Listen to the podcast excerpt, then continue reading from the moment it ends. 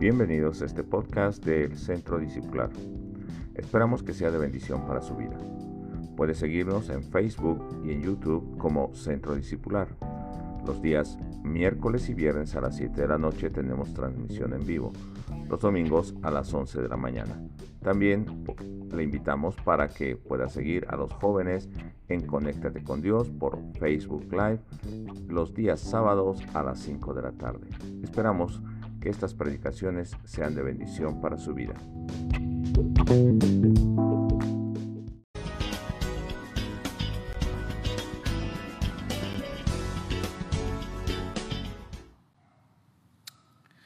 Gloria al Señor. Podemos sentir su presencia, podemos sentir su gloria en nuestras vidas. Y bueno, gracias al pastor Naún que hoy nos pudo dirigir en esta alabanza al Señor. Gloria a Dios. Voy a seguir compartiendo en Hebreos, Hebreos 11.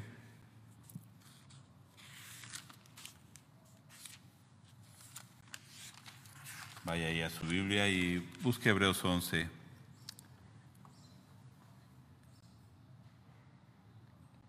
Voy a orar. Padre, en esta hora pedimos que tu gloria sea real en nuestras vidas. Pedimos, oh Dios, de que en esta hora nos hables. Tú conoces nuestra necesidad, conoces la necesidad de cada hermano que está escuchando este mensaje. Pedimos, oh Dios, que nos hables conforme a tu voluntad, conforme a la necesidad y al hambre que también tenemos de ti. Pedimos, oh Dios, de que no sea palabra de hombre, sino que sea palabra de tu Espíritu. Oramos en el nombre de Jesucristo. Amén. Ya está ahí en, en Hebreos 11 y ahora la pregunta que quiero contestar es, ¿cómo afecta la fe en nuestra vida? ¿Cómo afecta la fe en la vida del creyente? ¿Quién es creyente? Nosotros. Dice en el, en el 10.38 de Hebreos, 10.38, mas el justo vivirá por fe. Y si retrocediere, no agradará a mi alma. Voy a comenzar con este verso. Mas el justo vivirá por fe. ¿A qué se refiere? Yo quiero ver solamente dos aspectos de este verso.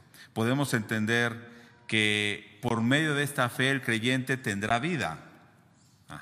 Mas el justo vivirá por fe. Pero otro aspecto que debemos ver es que por medio de esta fe vivirá diariamente, o sea, su forma de vida estará determinada de acuerdo a esta fe que profesa. El justo vivirá por fe. Nuestra vida diaria, nuestro actuar, nuestras decisiones van a estar determinadas por nuestra fe. Nuestra vida, la vida que estamos viviendo diario, debe estar determinada por la fe que profesamos tener. Si usted dice, yo creo en Dios, yo creo en un Dios de verdad, que es verdad, que es veraz, que es verdadero, pero usted acostumbra a hablar con mentira, ¿será de acuerdo su, su vida con su fe? Si usted dice, yo creo en un Dios que es fiel, pero usted es infiel en su matrimonio, usted es adúltero, ¿Estará de acuerdo la fe que dice tener un, Dios que es fiel y santo con su vida? Entonces, el justo vivirá por fe. Y bueno, la semana anterior estuve hablando sobre el verso del 1 al 3 de, de, Hebreos. Es pues la fe la certeza de lo que se espera, la convicción de lo que no se ve. Y pudimos ver y entender que nos estaba hablando de esa gloria eterna y de ese Dios que es invisible y de su reino que es invisible ahora para nuestros ojos físicos, pero que nosotros tenemos la certeza y la convicción de que es verdadero y de que esto material es algo pasajero. Y habíamos comentado un poco acerca de esta fe, que, que esta fe va a tener una influencia en la vida, en nuestra vida, en la vida de cada persona, ¿sí? No es algo únicamente interno, sino que es algo que se va a ver, es algo evidente. Y en el verso 2, que es donde me voy a concentrar en esta noche, es porque por ella alcanzaron buen testimonio los antiguos. ¿Por qué alcanzaron buen testimonio los antiguos? Por medio de esta fe. Y ya dijimos que en realidad no estaba expresando que ellos por su esfuerzo alcanzaron o le lograron obtener este buen testimonio, sino más bien era una obra de Dios que él había hecho, ¿sí? Habíamos dicho que este verbo de alcanzar buen testimonio está en realidad en modo pasivo. Esto se verá más claramente en la nueva versión internacional que dice fueron aprobados o en lenguaje actual que dice Dios los aceptó por medio de la fe que ellos tuvieron. Ok, pero también es algo interesante en el verso 3 que dice que, que, por esta fe entendemos que el universo fue constituido, fue formado por la palabra de Dios. Y es algo que también debemos reflexionar. Eh, que esta fe, o por medio de esta fe, es con lo que nosotros podemos percibir y entender todo el universo. Y veremos esto un poquito más adelante. Ahora quiero enfocarme en el verso 2, porque por ella alcanzaron buen testimonio los antiguos. Y el escritor de Hebreos 11 va a poner ejemplos. Por, eh, empezando en el verso 4, pone de ejemplo a Abel. ¿Cuál era la fe de Abel? Dice el verso 4, por la fe Abel ofreció a Dios más excelente sacrificio que Caín. La fe verdadera, la fe que agrada a Dios, que nos dice el verso 6, que sin fe es imposible agradar a Dios. Esa fe eh, cree en un eh, sacrificio más excelente. Y dice que por medio de ese, sacrificio alcanzó buen testimonio de que era justo. Y esto es, quiero, si usted va ahí a Génesis 4, donde aparece esa historia de Abel y Caín, en Génesis 4, verso 3 al 5, lo voy a leer para que usted vea lo que dice la palabra de Dios. Dice, y aconteció andando el tiempo que Caín trajo del fruto de la tierra una ofrenda a Jehová. ¿Qué hizo Caín? Trajo un fruto de la tierra, de, él era agricultor y trajo ese fruto para ofrecerlo a Dios. Y Abel trajo también de lo primogénito de sus ovejas. Él era pastor y trajo a una oveja de lo más gordo de ella, dice. Y miró Jehová con agrado a Abel y a su ofrenda, pero no miró con agrado a Caín y a la ofrenda suya.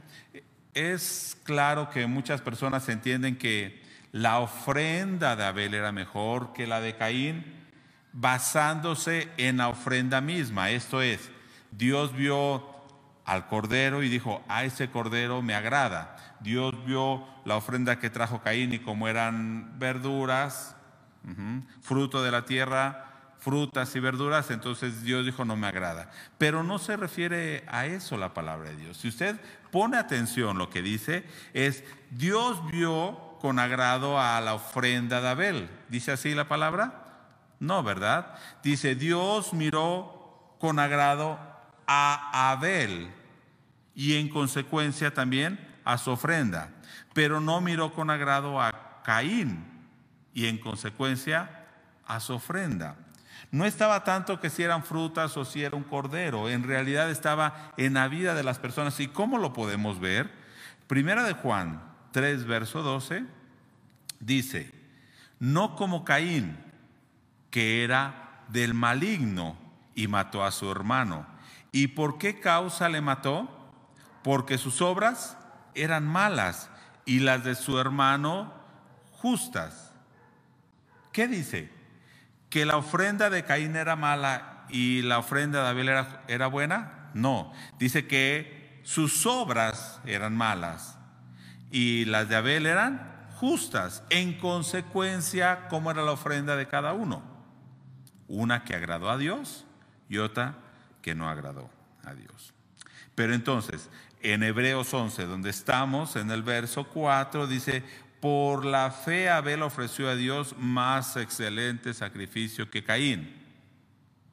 ¿Por qué fue más excelente el sacrificio de Abel? ¿Por ser un cordero? Dice ahí. No, dice por la fe. Él tenía una fe en Dios. Y por medio de esa fe su sacrificio fue más excelente y alcanzó testimonio de que era justo, como leímos en Primera de Juan. Y fíjese, esta fe es algo hermoso, hermano. ¿Por qué? Porque esta fe, cuando murió de Abel, dejó de existir esa fe. ¿Qué dice ahí en Hebreos 4? Y aún, dice muerto, aún habla por ella. Esa fe que tuvo Abel, aunque murió físicamente, aún esa fe está activa y sigue hablando y dando testimonio de que era justo este Abel. Fue su fe y sus obras que eran justas. Por eso Dios aceptó el sacrificio que él traía, por su fe, por sus obras que eran agradables delante de Dios. Y la muerte no le puso fin a esa fe. Porque aún esa fe habla por ella. Y aún esa fe le llevó a tener un galardón mejor. Dice el verso 5, y voy a ir viendo los ejemplos así rápidamente que pone el escritor de Hebreos, dice el verso 5, nos habla de quién, de Enoch. ¿Qué pasó con Enoch? Dice que fue traspuesto para no ver muerte. Y no fallado, porque le traspuso Dios. La Biblia nos dice en Génesis que fue traspuesto. O sea que él no murió como mueren todas las personas, sino que Dios le glorificó, le transformó aún físicamente sin pasar por, por esa muerte. Pero lo que quiero que veamos es de que esta fe, o, lo que nos dice Génesis, es de que Enoch caminó con Dios. O sea, fue una vida de agrado ante Dios. Da da una, uh, ¿cómo podemos decir? Nos dice cómo era su vida, una comunión constante con Dios, ¿sí? Y nos da una seguridad de que no experimentaremos muerte. Por eso dice el verso 6, sin fe es imposible agradar a Dios. Es necesario que el que se acerca a Dios crea que la hay y que es galardonador de los que le buscan. No sé si usted tiene esa certeza, hermano, de que no veremos muerte. Y usted dirá, ¿cómo que no veremos muerte? Ahora están muriendo muchos. Y están muriendo muchos hermanos también. Entonces, ¿cómo dice que no veremos muerte? ¿A qué se refiere? Y no está hablando de, esta, de este cuerpo físico, porque tarde o temprano todos moriremos antes de que venga el Señor. Algunos dirán, no, yo ya no voy a morir porque ya el Señor ya viene. Desde el primer siglo, muchos pensaron, ya no voy a morir, en este siglo viene el Señor. No sabemos cuándo vendrá. De que está más cerca, sin duda. Ya han pasado dos mil años y cada vez está más cerca. Pero cuánto durará ese tiempo de espera, no lo sabemos. Pero lo seguro es que mientras Él venga, mientras Jesucristo venga otra vez, moriremos. Estamos en un cuerpo que se va a corromper, o sea, se va a pudrir en la tierra. De eso no estoy hablando. La Biblia nos da una seguridad de que no experimentaremos una segunda muerte, pero nos dejó estos testimonios en Enoch, en Jesucristo mismo, en Elías, cómo Dios tiene ese poder sobre la muerte. Y no es de que Dios haya dicho, así van a morir todos y entonces todos tienen que morir. ¿Por qué? Porque la Biblia también es clara que cuando Jesucristo venga y los que hayan quedado vivos o hayamos quedado vivos seremos transformados en un abrir y cerrar de ojos.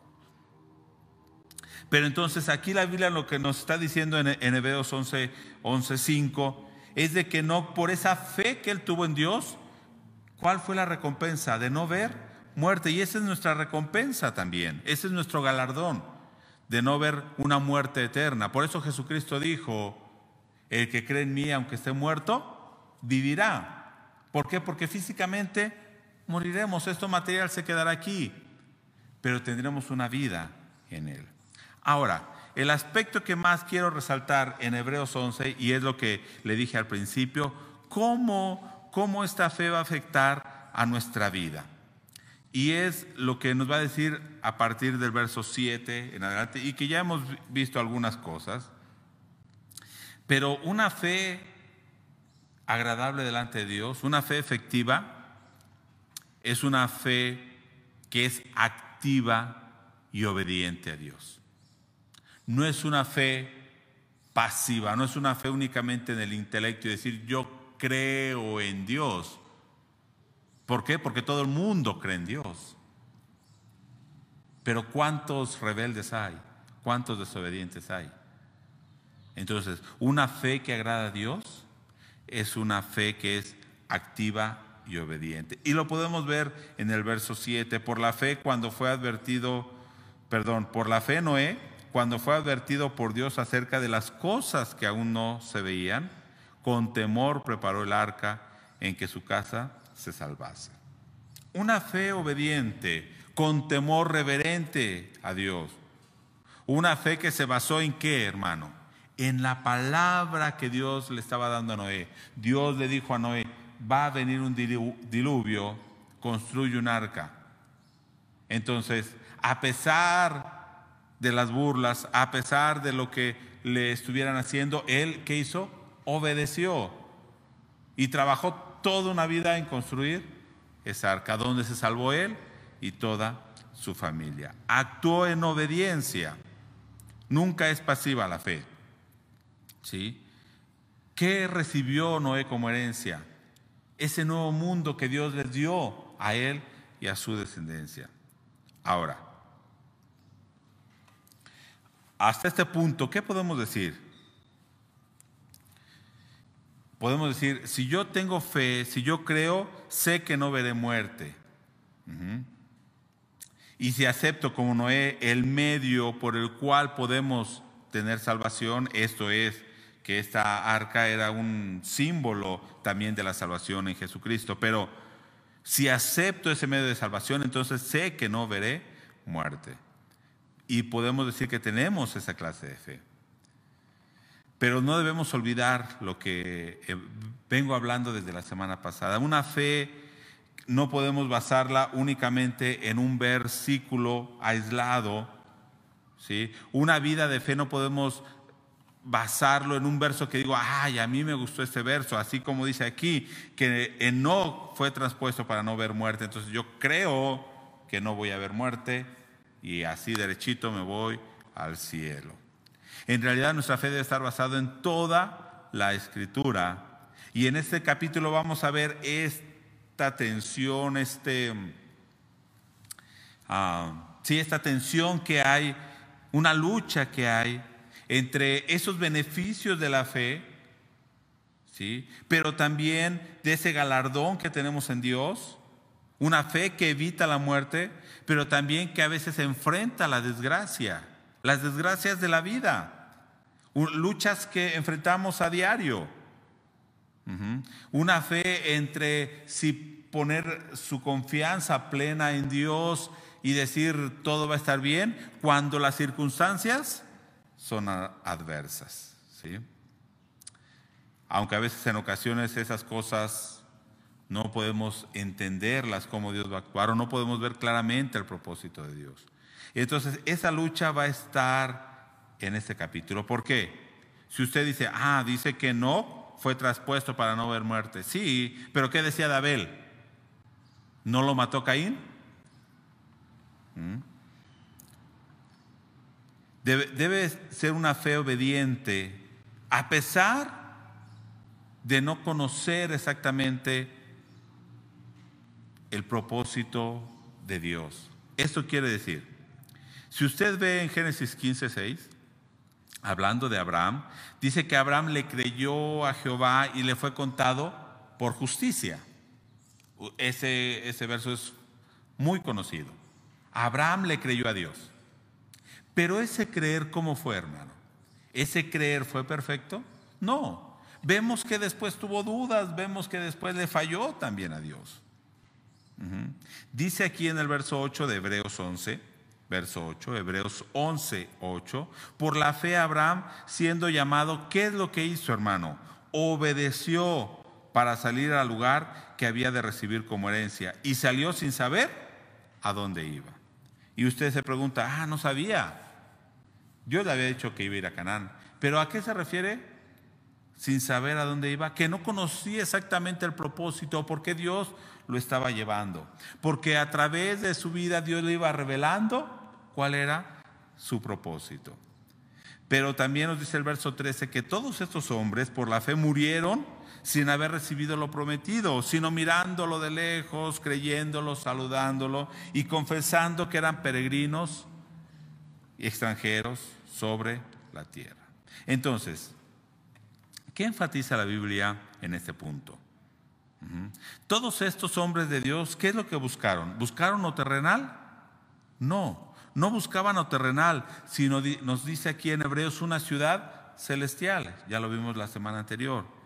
Y esto afectó en la forma en que vivían ellos y cómo entendían el plan de Dios y las cosas de este mundo y todo lo que los rodeaba. ¿A través de qué veían ellos esas cosas? A través de la fe, ¿sí? Para ellos este mundo que era algo pasajero, por eso ellos vivían como peregrinos y extranjeros sobre la tierra. Ahora, la fe que ellos tuvieron no fue de un día para otro. Dios trató con ellos un tiempo, un mes, dos meses. No, fueron años y en algunos toda su vida, desde que nacieron hasta que murieron. La fe que nos habla la Biblia, la fe que tenía el padre de la fe, Abraham, al principio no fue perfecta. Recordemos que cuando Dios le habla de Ur, se va y se queda en Arán. Cuando llega a Canaán, se va a Egipto y por temor miente.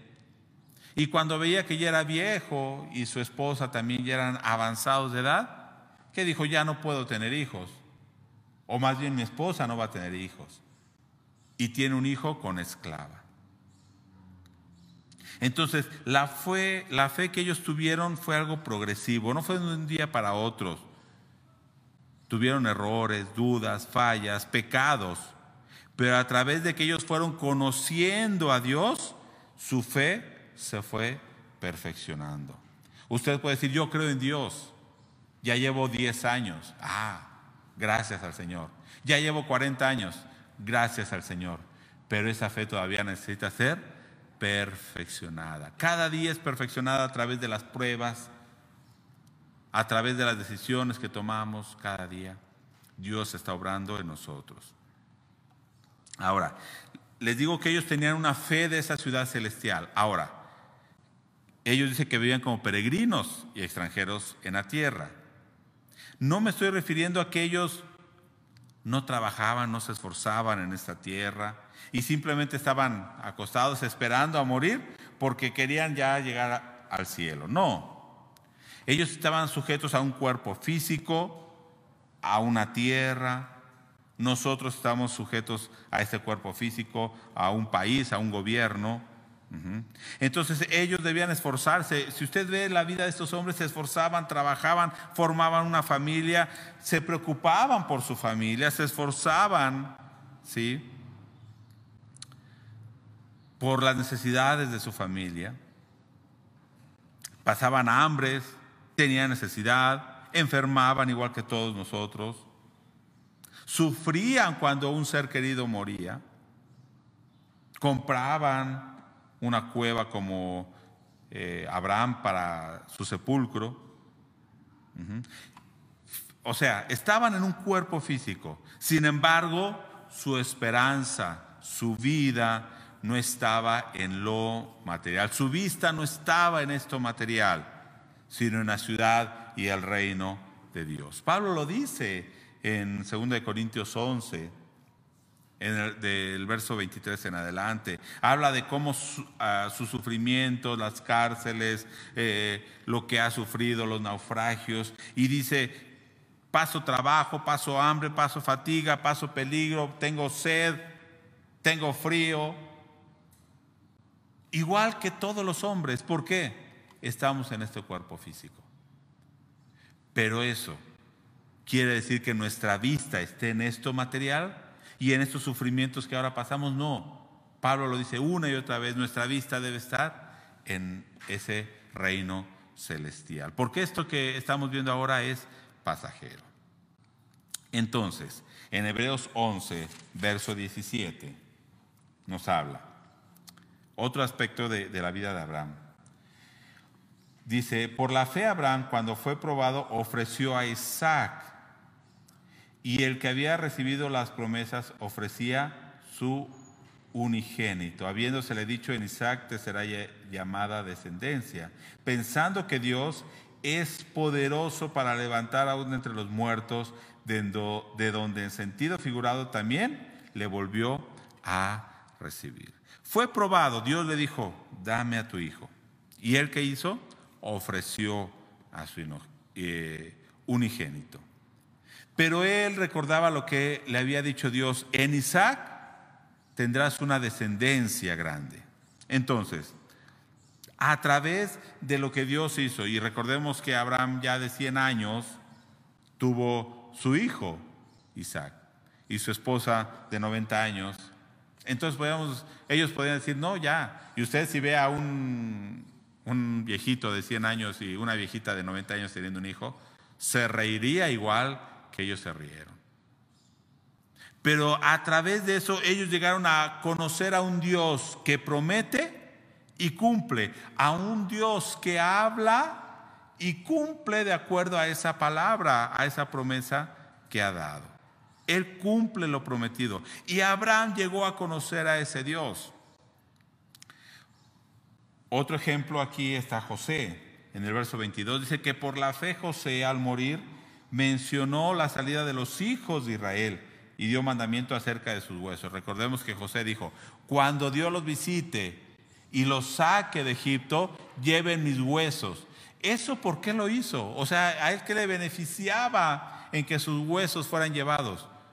Él estaba dando testimonio a las generaciones después de él de que Dios los iba a visitar y cuando eso pasara, ellos llevaran sus huesos porque él sabía que Dios lo iba a cumplir.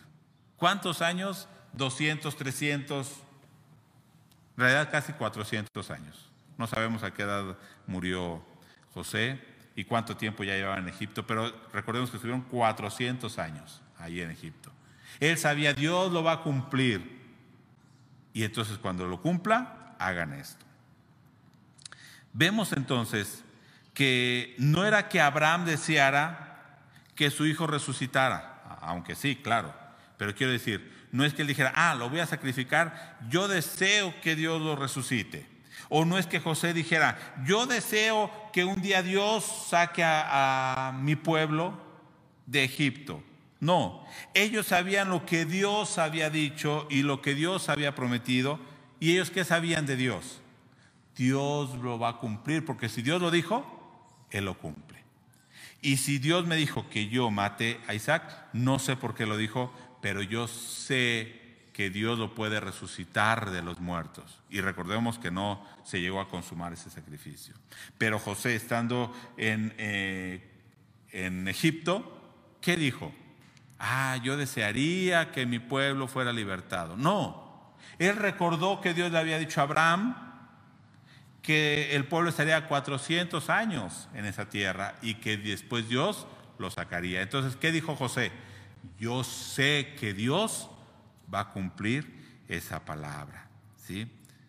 Entonces, de acuerdo a lo que Dios había dicho, ellos actuaron, hablaron y vivieron confiando en que Dios cumpliría su promesa. En el verso 23 también nos habla de otro personaje de Moisés, por la fe Moisés cuando nació fue escondido por sus padres por tres meses, porque le vieron niño hermoso y no temieron el decreto del rey. Debemos preguntarnos aquí, cuando dice que por la fe Moisés cuando nació fue escondido. ¿Cuál sería la pregunta? ¿La fe de quién? ¿De Moisés o de sus padres? ¿Cómo debemos entender este verso? Porque si fuera por la fe de Moisés, Moisés apenas acaba, de nacer. O sea, él no sabía ni cómo se llamaba. No podía tener fe en Dios porque ni lo conocía. La fe de sus padres, tal vez. Aunque la Biblia no nos dice nada que ellos dijeron, ah, Dios va a salvar al pueblo de Israel por manos de Moisés. No. Lo que hicieron ellos es lo que haría cualquier padre con su hijo. Protegerlo, guardarlo, porque lo querían matar. Y lo escondieron, eso era natural. Entonces, voy a poner dos ejemplos o de dos maneras para que a ver si podemos entender. Usted, cuando no conocía a Dios, pasó por muchas cosas, a lo mejor hizo muchos pecados, eh, cuando estaba lejos de Dios, no creía en Él, no tenía fe en Dios, y aunque a veces usted decía creer en Dios, esa fe era en realidad sin fundamento, porque como ya hemos visto, la fe implica obediencia y relación con Dios. Una fe que no está basada en obediencia ni relación con Dios, en realidad es una fe falsa. Pero ahora que conocemos a Dios, que usted tiene una verdadera fe en Dios, usted ve su vida anterior y puede decir que en medio de ese mundo de pecado, de ese mundo en el que usted estaba, Dios fue obrando hasta llevarlo a su conocimiento, hasta que lo llevó a su conocimiento, hasta que produjo una fe verdadera en usted. Podemos decir que por fe en Dios es que usted es, es salvo usted puede creer y decir, ah, yo creo que Dios me fue llevando por ese camino aún antes de conocerle en su propósito. Entonces usted puede decir y ver hacia atrás y dice, ah, por la fe, yo cuando estaba en el mundo Dios me llevó acá. ¿Por la fe en ese momento que tenía? No, por la fe que ahora tiene en Dios. Usted puede entender que eso fue también una obra de Dios. Ok. No era una fe entonces que dependiera de usted, que dependiera del hombre o del esfuerzo del hombre, sino una fe que partió de Dios dentro de su propósito. Él lo fue llevando en su propósito y ahora usted teniendo fe dice, yo creo que Dios obró en mi vida y es por medio de la fe. Entonces el escritor de Hebreos ve la obra ya terminada de Dios en la vida de estas personas, de Moisés, de Abraham. Entonces él puede decir que por fe ellos vivieron esto, que fue por la fe. Posiblemente en el momento que ellos lo estaban viviendo, no es que tuvieran fe. ¿Por qué? Porque ni Moisés tenía fe cuando nació, ni Sara cuando le dijo Dios vas a tener un hijo, se acuerda que se empezó a reír porque dijo, ¿cómo voy a tener un hijo? Ni Abraham cuando Dios le dijo también que iba a tener un hijo de Sara, también se rió. Y usted va a decir, no, la Biblia dice que Abraham nunca dudó. No, entonces ¿por qué tuvo una, un hijo con esclava? Y entonces ¿por qué, no, por qué le dijo a Dios, aunque sea de, eh, la esclava, porque cómo va a heredar eh, mi esclavo, el Damaseno, Eliezer se llamaba, ¿no? Eliezer, ¿cómo va a heredar él? Entonces podemos ver que no es de que ellos tuvieran una fe en ese momento que estaban viviendo esa situación, es una fe perfecta, sino que Dios estaba actuando y el escritor de Hebreos ve desde la perspectiva de Dios, que Dios eh, estaba actuando en ellos y ya en este momento Dios había perfeccionado su obra en ellos. Entonces, viéndolo desde ahí, dijo, fue por fe. ¿sí? No la fe tal vez de ellos, sino sabiendo de que Dios lo que dice, lo promete, lo cumple.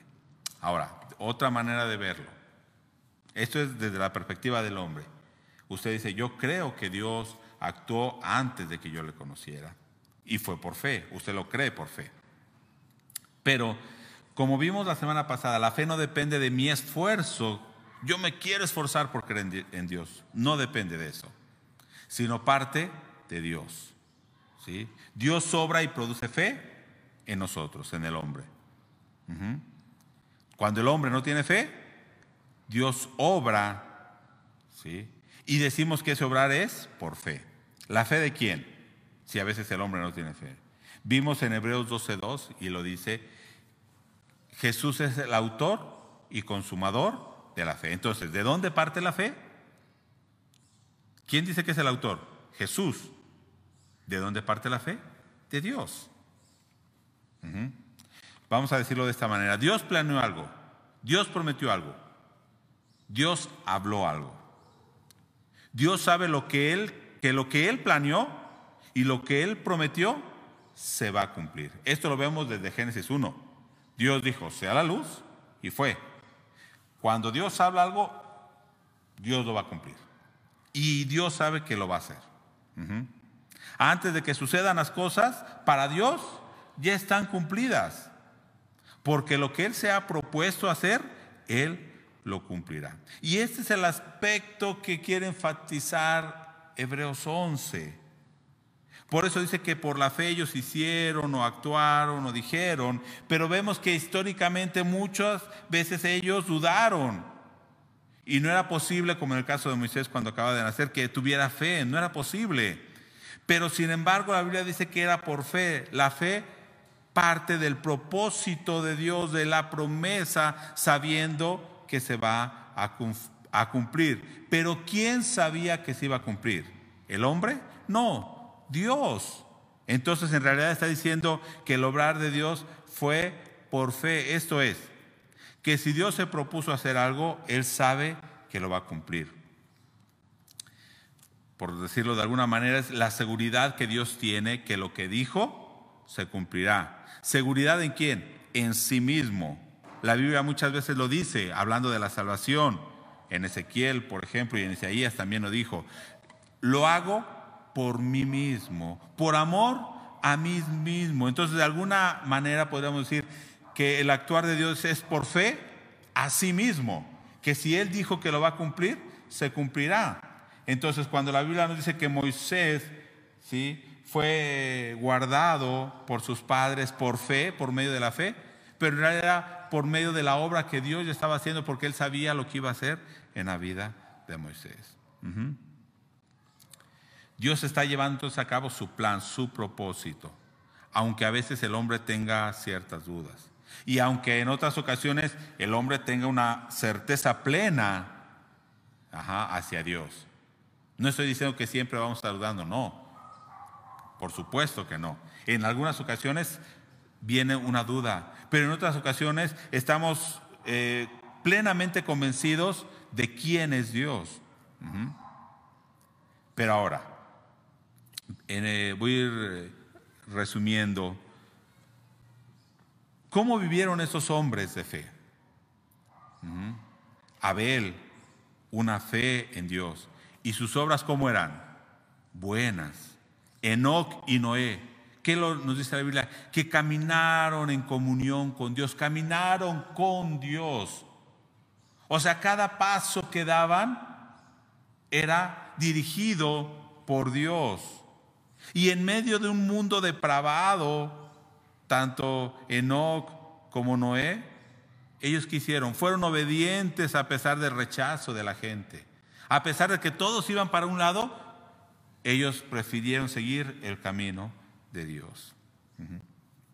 Por eso aquí también en el verso 24 de Hebreos 11, donde estábamos, dice que por la fe Moisés, cuando ya era grande, no quiso llamarse hijo de la hija del faraón. Dice, escogiendo antes ser maltratado con el pueblo de Dios. ¿Qué escogió él? Ser maltratado. O sea, no está diciendo él escogió una vida mejor en este mundo, no, ser maltratado. Que gozar de los deleites temporales del pecado. ¿Cómo nos dice la Biblia que era Egipto? Y lo que ofrecía Egipto, pecado, deleites temporales del pecado.